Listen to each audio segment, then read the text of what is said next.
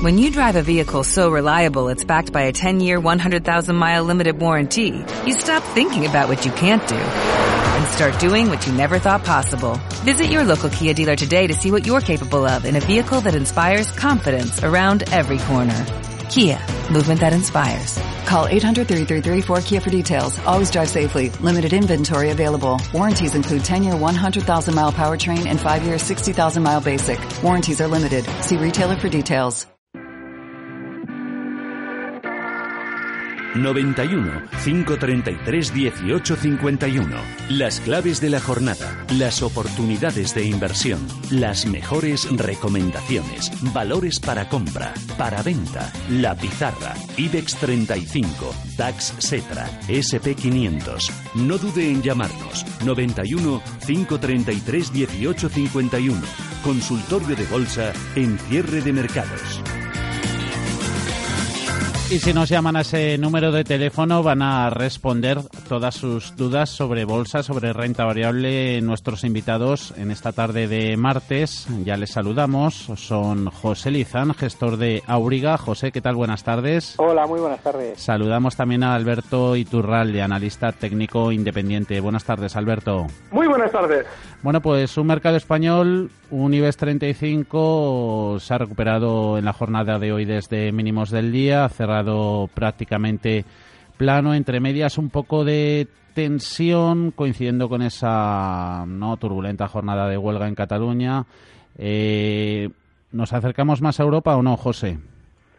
Bueno, yo creo que nos empeñamos, eh, y es lógico, ¿no? Nos gusta el sensacionalismo y, llevamos instaurados en él los últimos ocho o diez años y tenemos que, que conseguir noticias, ¿no? Pero eh, yo insisto en la idea que he insistido en las últimas semanas y la debilidad de la bolsa española yo no la veo causada a día de hoy por Cataluña, yo la veo causada por la composición del índice y al final es que tenemos unos rumores de cambio regulatorio en el sector eléctrico que han tumbado a todas las eléctricas, tanto las renovables como no las renovables. Ya habíamos visto a Iberdrola mm. caer de 7.30 a 6.40, Acciona de 85 a 66, eh, Red Eléctrica lo mismo, Enagas lo mismo, Gas Natural 2 o 3 euros. Tenemos un Inditex que se ha ralentizado en la última publicación de resultados y desde luego un índice en 31 no es un índice en 36 y evidentemente pues lastra por dada su ponderación o su capitalización eh, lastra al índice. Y si fuera así el caso de Cataluña pues no tendríamos a Fluidra marcando máximos históricos con un presidente que ha dejado claro que es nacionalista y que y que tiene intención de seguir en una Cataluña independiente no entonces yo creo que es más sensacionalismo buscar la noticia que la realidad. Yo creo que al final, y siempre lo digo, la bolsa es una cuestión de resultados empresariales. Evidentemente, una inestabilidad política en una zona tan importante como es Cataluña dentro de España no es positivo y no es positivo para el cuadro macroeconómico a futuro, ni es positivo para las perspectivas económicas en la región y fuera de la región. Mm. Probablemente los más afectados en cuota de mercado pueda ser por ese rechazo que se está generando en el resto de España, pues Caixa y Sabadell, a, que tengan en los próximos días retiradas de depósitos, etc., sobre todo de la parte minorista, que no es tan preocupante como la parte institucional, pero yo creo que es más un tema de resultados empresariales que, a día de hoy un riesgo político porque en los bonos no se está viendo, en la financiación de las empresas catalanas, Gas Natural ha sido una emisión el viernes pasado a unos tipos bajísimos, o sea, no se está viendo que el inversor extranjero se esté espantando a día de hoy. Puede cambiar, pero a día de hoy desde luego que no es una realidad. Y yo creo que es más un poco buscar la noticia. Y el peor comportamiento relativo contra otras plazas desde mi punto de vista es un tema de composición del índice que al final pues evidentemente hay uno con unos cuantos sectores que no están funcionando en la bolsa española, desde luego. Eh, y a día de hoy, Alberto, niveles técnicos del índice selectivo del IBEX, no sé si 10.400, lo hemos hablado la semana pasada, eh, hasta que no le veamos por ahí rondando eso, ese, ese terreno, mejor buscar oportunidades en otros lares o no. Bueno, en nuestro índice la zona 10.500 es clave. Ah. Coincido completamente con lo que comenta José. Y es que lo que hemos visto, el recorte que hemos visto en nuestro índice durante estas horas, yo creo que tiene mucho que ver con el aprovechar por parte de esas manos fuertes del mercado el sentimiento negativo que hay para ir tomando papel antes de un rebote. Ese rebote asomaba ya justo al cierre, porque fíjate cómo desde los mínimos de la sesión el IBEX ha subido ese, esos 100 puntos con mucha velocidad A mí lo que me da la sensación es que nuestro índice no va a recuperar bajo ningún concepto lo que llevan las bolsas europeas adelantado, pero sí que va a tener eh, una suavidad eh, durante estas últimas próximas sesiones que le va a llevar a alzas a zonas de 10.500 para que alguien se pregunte, bueno, ¿por qué ahora subimos, no? Bueno, pues exactamente es eso la bolsa. El sentimiento contrario simplemente la desorientación del inversor que va siempre con el pie cambiado. Hoy con la sensación negativa habrá, se habrán producido muchas ventas en el mercado. Las eléctricas coincido también con José, llevamos ya semanas explicando que están fatal y que no hay que estar en ellas, pero seguramente el sector bancario, que era el que más había sido damnificado durante estas sesiones, tienda a ser el que, si el IBEX tiene que alcanzar zonas de 10.500, como yo creo, haga subir al índice español, Banco Santander y BBV. Y como soporte claro, la zona de mínimos de hoy, esos 10.160, son un soporte clarísimo. José Luis, buenas tardes. Hola, buenas tardes. Me voy a preguntar por Inditex, comprada sobre 31.17. Y Talgo 480, a ver si lo conservo. ¿A Talgo, perdona, José Luis? Sí, Talgo 480.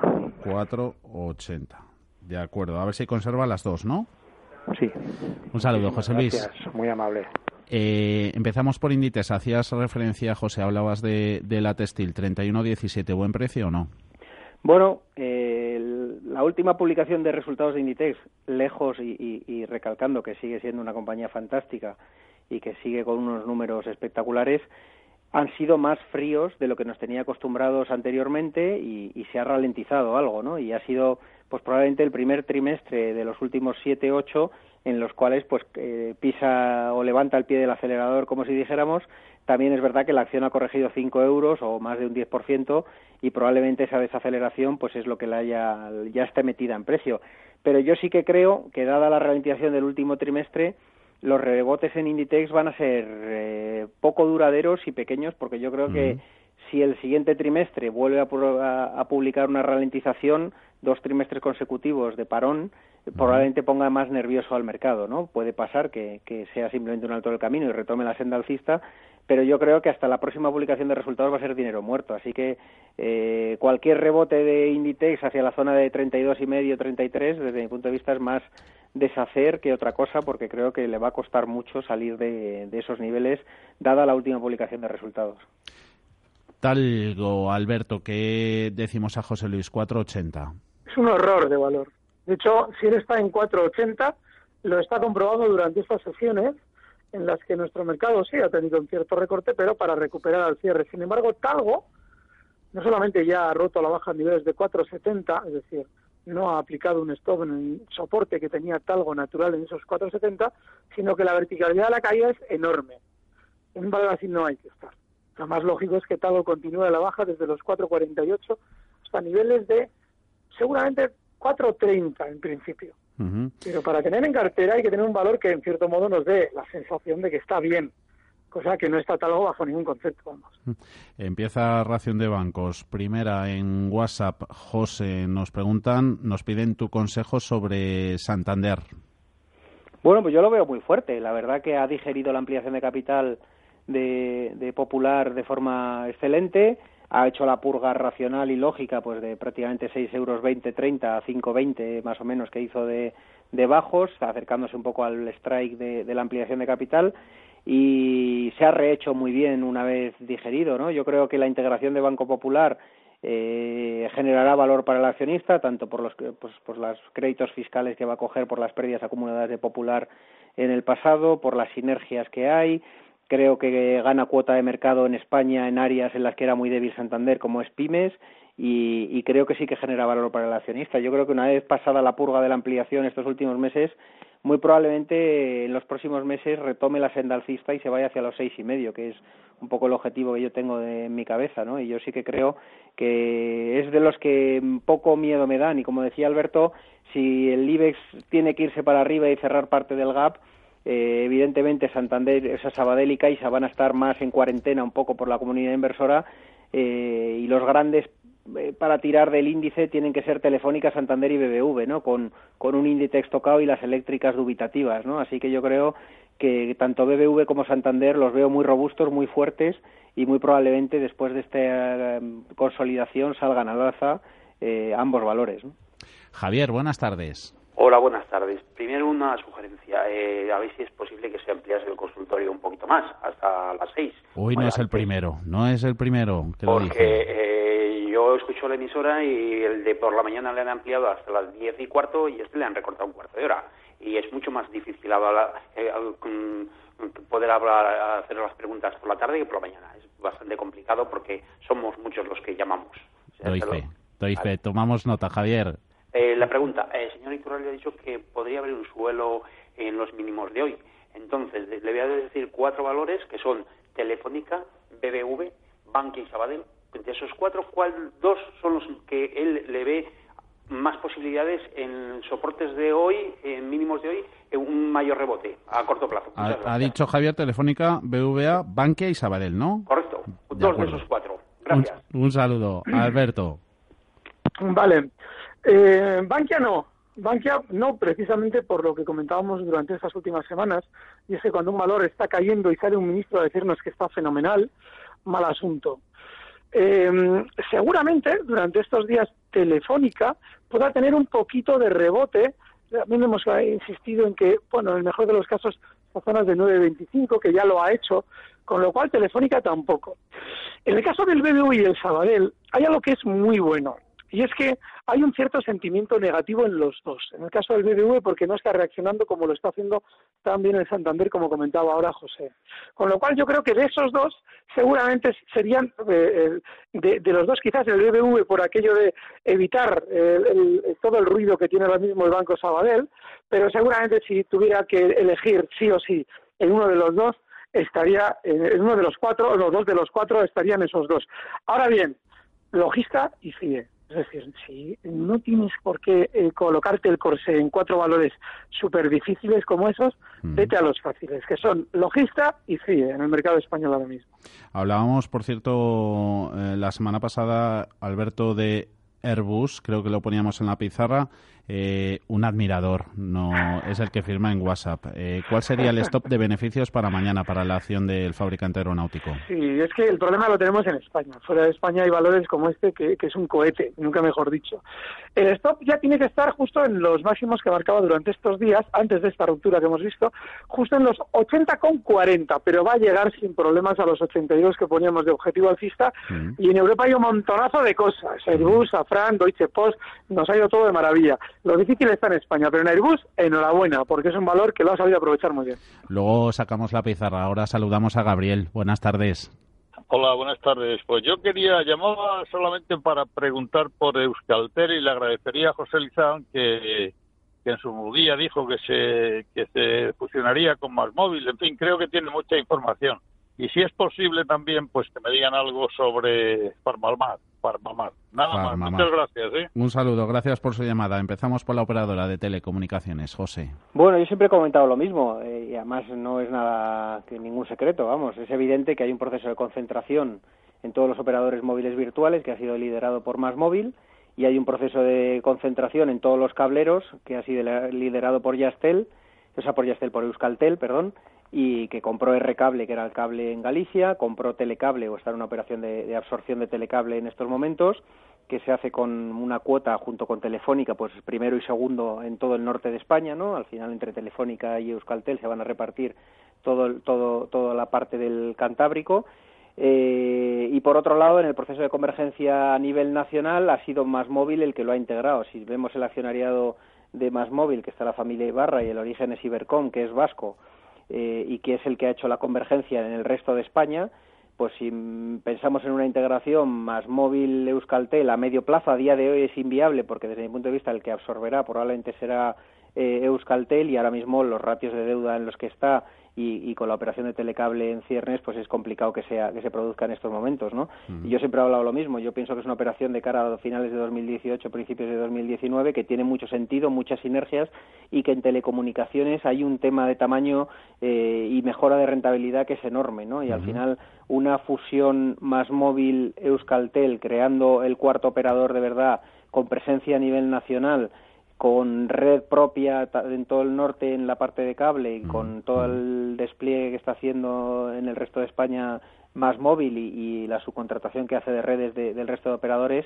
pues al final tendría mucho sentido, daría muchísimas sinergias mm. y, generaría un grupo muy potente ¿no? en, en España. Yo creo que es una operación que yo he comentado que será el final eh, en el accionariado de muchos de los accionistas de Más Móvil que, son temporales a día de hoy desde mi punto de vista o financieros eh, y que el, realmente interesado en toda esta operación de integración a nivel nacional tiene que ser una operadora de telecomunicaciones que puede ser Euskaltel y no nos olvidemos que vienen con capital riesgos detrás especialistas en, como es Cegona en el caso de de telecable que, que, se ha incorporado a, la operación de, Euskaltel. ¿no? Yo creo que tiene mucho sentido, pero como digo, no es una operación para corto plazo, es una operación de cara a 2018 finales, principios de 2019, desde mi punto de vista. Apunte, José, muy breve de Farmamar. Hoy ha cerrado 3 euros con 19. A mí no me gusta, la verdad que, que es un valor que es la eterna promesa, que sí que es verdad que está ordenada, no, no tiene pérdidas y, y está en, en un momento, pues en, como si dijéramos en break-even, ¿no? Tienen el negocio ordenado, el balance ordenado, eh, pero sigue sin tener un blockbuster o un fármaco que sea enormemente potente. Tiene pequeños fármacos en determinados nichos que no venden tampoco demasiado, le permiten mantenerse, pero yo siempre digo lo mismo en Farmamar, prefiero comprarla más cara, pero cuando de verdad tengan un fármaco eh, potente que comprarla ahora con la eterna promesa que al final lo único que nos trae es un movimiento lateral y mucho ruido y muchas vueltas alrededor del mismo sitio, ¿no? Y la verdad pues que había sido uno de los valores que, se había impulsado muchísimo hacia la zona de 4 y ha mm. vuelto a recular, ¿no? Yo, yo es un valor que no, no tengo en mi cartera porque digo que, mm. que prefiero esperar a, a, que se constate que de verdad tiene un fármaco que es un, un superventas, ¿no? Como se dijera. Y valor de fuera, del SETRA, de Alemania, Mariano desde Extremadura, nos pregunta Alberto por Gela, yo creo que es el fabricante de recambios de componentes para automóvil, ¿no? Nos sí, mercado medio alemán. Sí, a ver el recorrido que puede tener a corto o medio plazo, dice Mariano que está con pequeñas pérdidas del 1,5%. Eh, tiene, tiene un problema ese valor, GELA, escrito mm. con dos L y H. Eh, tiene el problema de que ha roto al alza los anteriores máximos históricos que se encontraban en los 48-50 con mucha velocidad. Y ese tipo de rupturas al alza eh, suelen acabar en lo que normalmente se llama pues una especie de throwback, una especie de movimiento de recorte que le lleva a apoyarse en el punto de ruptura. todo esto que estoy diciendo lo que implica es que probablemente el valor durante las próximas semanas pueda tener más recorte hasta zonas de 47, pero es un valor dificilísimo porque es muy volátil, no hay que tenerlo en cartera, eh, sobre todo desde el momento en que ya eh, cerraba por debajo de los 52.30, que es un stop clarísimo, y lo que le estoy diciendo, después de la velocidad con la que tuvo la ruptura al alza y el recorte que está haciendo ahora, pues vaya usted a saber si frena en esos 47 o si los quiere hacer. Es un valor súper difícil, no hay que estar ahí. La pizarra. ¿Y dónde hay que estar, José? Bueno, pues yo por cambiar un poco de mercado veo con muy buen tono al mercado portugués y la verdad que me voy a ir al, al país vecino a dar ideas de inversión. Yo creo que Sonae, SGPS, Navigator, Semapa, que lo comentamos la semana pasada, son ideas muy interesantes a nivel industrial y en banca me gusta BCP y si alguien busca algo picante y que es una historia de reestructuración, que es más un cara o cruz, de Farol, que está en una reestructuración de todo el tema de deuda de hoy, en Brasil eh, en las próximas semanas, eh, en las dos próximas semanas tiene que haber la resolución final, pero este último valor es de mucho riesgo, o sea, este es para los más osados y para cantidades pequeñas, ¿no? Pero sí que eh, meter peso en el mercado portugués me parece interesante. Alberto, ¿alguna pista ya nos has dado antes? Sí, pero además de esos dos españoles, logista, también me voy a Euronext, pero no para el mercado portugués como don José, ah. sino para el mercado francés, puro y duro, Safran. Eh, está en 87,19, da vértigo, porque son nuevos máximos los que ha marcado durante estos días máximos históricos. El stock tiene que estar justo en los 85,70 y el siguiente objetivo alcista para Safran se encuentra en la zona 90,50. Tenemos tiempo todavía para alguna otra llamada. Héctor, buenas tardes. Hola, ¿qué hay? Buenas tardes. Eh, para don Alberto, eh, a ver si podría comentar en Deutsche Post eh, objetivo y, y stop. ¿Quiere entrar, Héctor? No, no, yo las tengo, las tengo. Han funcionado de maravilla. Fue una recomendación de Alberto que ha ido muy bien y bueno, pues no para de subir hasta dónde podemos llegar. Gracias, Héctor. Un saludo. Nada, gracias. Venga, la de paquetería alemana. el viaje de Deutsche Post creo que va a alcanzar, creo, se va a alcanzar zonas de 40. Está ahora mismo en 38,13. El problema está en que la verticalidad que hemos visto durante estos días, esa subida tan vertical, ya nos va dejando eh, puntos un poquito alejados a la hora de colocar un stop. Pues sí tenemos en cuenta que también el objetivo es muy amplio. Así es que estando ahora mismo Deutsche Post en los 38,13, ahora el stop tiene que subirse, el de beneficios, hasta los 37,40. Y el siguiente objetivo alcista en zonas de 40. Mm. Pues un buen puñado de valores, de recomendaciones hoy anotados gracias a los consejos de nuestros expertos. José Lizán, gestor de Auriga, Alberto Iturral, analista técnico independiente. Gracias a los dos. Hasta la próxima semana. Un saludo. Gracias, un fuerte abrazo. Igualmente, un saludo.